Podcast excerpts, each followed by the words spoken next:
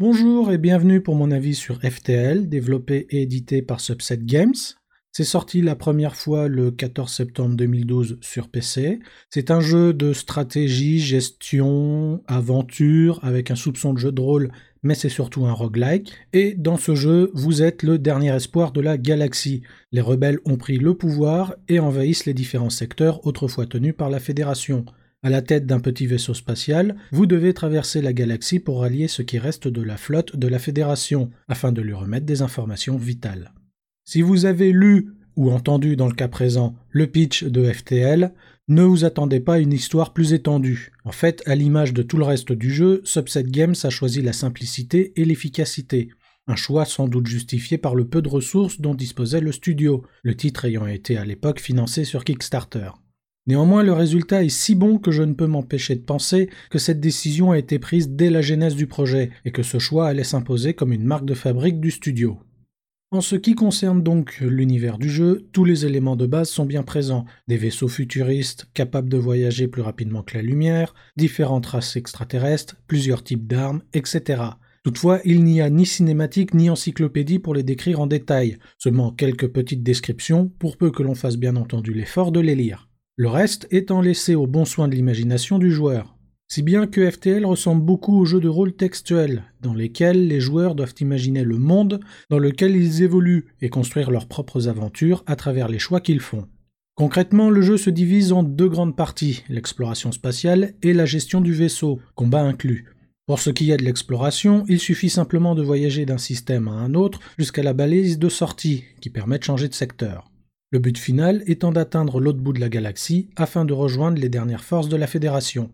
Du côté de la gestion du vaisseau, rien de bien compliqué non plus, il suffit simplement de bien répartir l'énergie disponible dans les différents systèmes en fonction de la situation. Même chose pour l'équipage que l'on peut placer dans différentes salles, tout en sachant que leur simple présence apporte un petit bonus. Quant aux combats spatiaux, ils se résument à viser les systèmes les plus importants pour affaiblir l'adversaire jusqu'à le réduire en petits morceaux dérivant dans l'espace. Bien entendu, tout cela n'est qu'une partie des mécaniques du jeu, car au fond, FTL propose un gameplay bien plus riche et intéressant qu'on ne le pense au premier abord. Tout d'abord, grâce à la ferraille que l'on récupère durant notre aventure, on peut améliorer les différents systèmes du vaisseau, acheter des armes, acquérir de nouveaux systèmes ou encore recruter de nouveaux membres d'équipage. Concernant ces derniers, il faut savoir que chaque race a ses forces et faiblesses. Par exemple, un NJ est particulièrement doué pour les réparations, mais faible au combat, alors qu'un Mantis est beaucoup plus adapté pour le corps à corps, mais est incapable d'utiliser correctement une clé à molette. De plus, chaque membre d'équipage gagne automatiquement de l'expérience et s'améliore dans le domaine en rapport avec la salle qu'il occupe. Pour reprendre l'exemple de l'NJ, placez-le dans la salle des boucliers et à mesure qu'il gagne en expérience, il accélère la génération des boucliers. De même que plus on l'utilisera pour réparer les différentes parties du vaisseau, plus il effectuera ses réparations rapidement.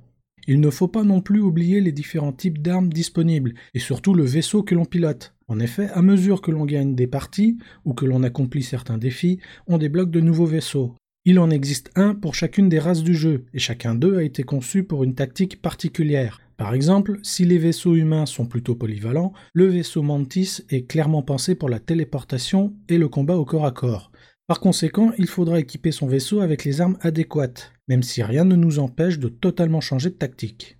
Enfin, il y a le combat spatial, qui est certes assez simple à aborder, mais qui peut rapidement devenir difficile à gérer dès que les choses se corsent. Car non seulement il faut combattre le vaisseau ennemi en fonction de la tactique que l'on a adoptée, mais il faut aussi toujours garder un œil sur son propre vaisseau, Heureusement, il est toujours possible de mettre le jeu en pause pour pouvoir réfléchir et prendre des décisions calmement. Par ailleurs, je précise au passage qu'il n'est pas toujours nécessaire de détruire son adversaire. Parfois, lui laisser la vie sauve peut nous apporter quelque chose d'intéressant, ou plus simplement nous sauver les fesses. En fait, dans FTL, tout n'est finalement qu'une question de choix et de gestion des risques. En effet, durant notre exploration galactique, on devra faire face à différentes situations, pour lesquelles un choix nous sera demandé. Si bien souvent cela se termine par une bataille spatiale, parfois cela peut avoir des conséquences positives ou négatives. Quoi qu'il en soit, il faut savoir que le jeu n'impose jamais un choix aux joueurs, et que ces choix ne sont jamais vraiment bons ou mauvais. À l'exception notable des choix de couleur bleue, que l'on débloque selon les améliorations apportées à notre vaisseau, et qui nous sont généralement bénéfiques, mais pas toujours. Mais ce qu'il faut surtout retenir, c'est que tout l'univers du jeu est généré aléatoirement, Ainsi, vous n'aurez jamais le même parcours d'une partie à une autre, même si on retrouve souvent les mêmes situations. Mais attention, un même choix n'aura pas forcément les mêmes conséquences, car elles aussi sont générées aléatoirement.